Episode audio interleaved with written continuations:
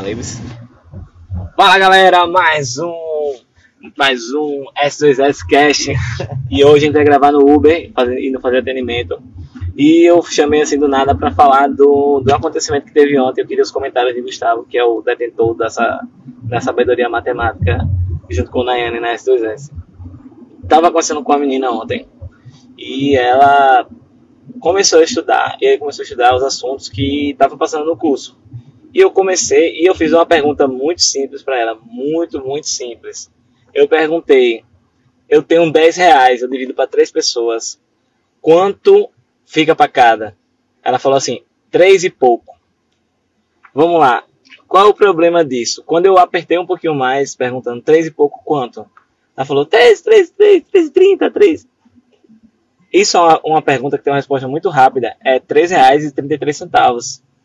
E por que, que eu sei disso? Porque quando eu fui estudar para vestibular, eu fui desenvolver intuição matemática e saber entender as tendências que existem nas equações, nas contas, certo?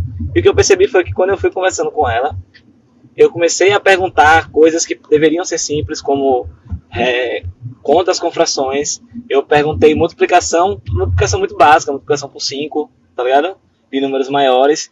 E eu notei uma dificuldade muito grande na base. E aí, quando eu fui perguntar a ela quanto foi que ela acertou em matemática, sendo que ela fez um terceiro ano e ela fez dois anos de pré-vestibular, e ela acertou 20, 20 questões de matemática.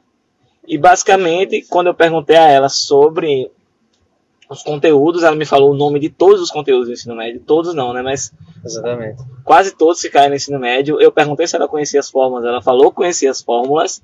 Só que eu, quando eu peço para ela aplicar uma coisa simples, eu montei um sistema de equação para provar que 9 vezes 8 é a mesma coisa que 10 menos 1 vezes 8, certo? Colocando parênteses para ficar bem explicado.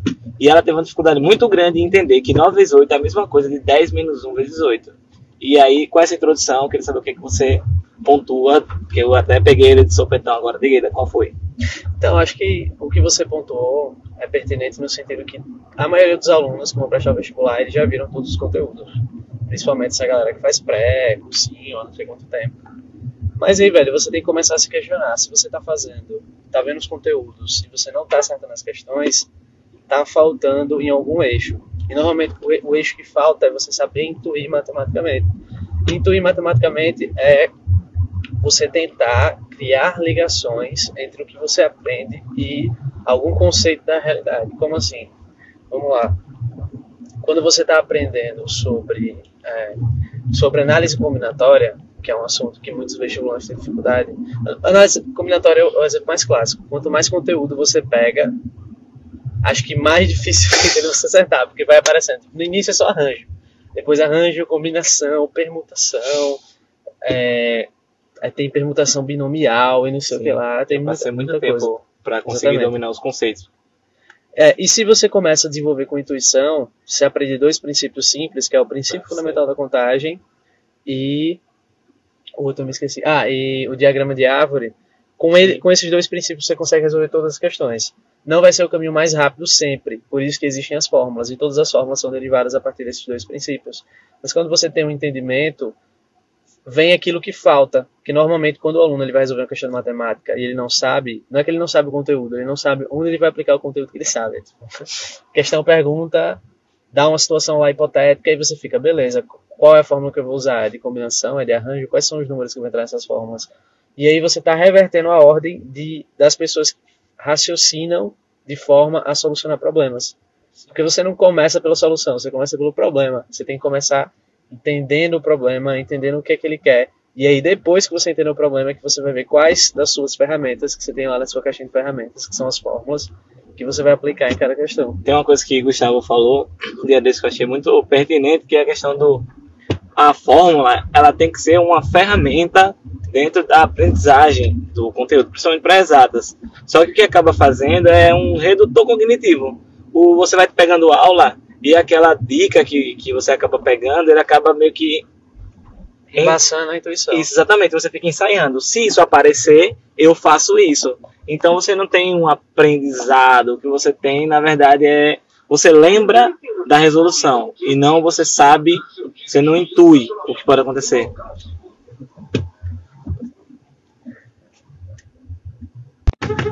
E aí o que, é que acontece? Você não pode deixar esses saltos lógicos acontecerem quando você está aprendendo. Então, por exemplo, se a gente viu isso um dia desses, no, na resolução do professor, que ele estava ensinando questão de trigonometria, chegou um dado momento que ele disse assim, gente, essa parte aqui, basta você dividir tudo pelo menor número, e aí você vai ter números inteiros que vão representar a quantidade de átomos que vão ter numa dada molécula, aquela que ele pedia para você identificar na questão. É uma dica excelente, porém, se você não entender por que, que você divide pelo menor número, quando chegar em outra questão do mesmo tipo, você vai errar. O, o que vocês precisam entender quando vocês estão estudando exatas, não adianta só saber o conteúdo, você tem que ter intuição, entender o que está acontecendo por trás das coisas. Porque senão, velho, você vai ficar limitado só ao estilo de questão que você já sabe. E o Enem, ele sempre cobra contextos diferentes, com situações e problemas diferentes. É isso.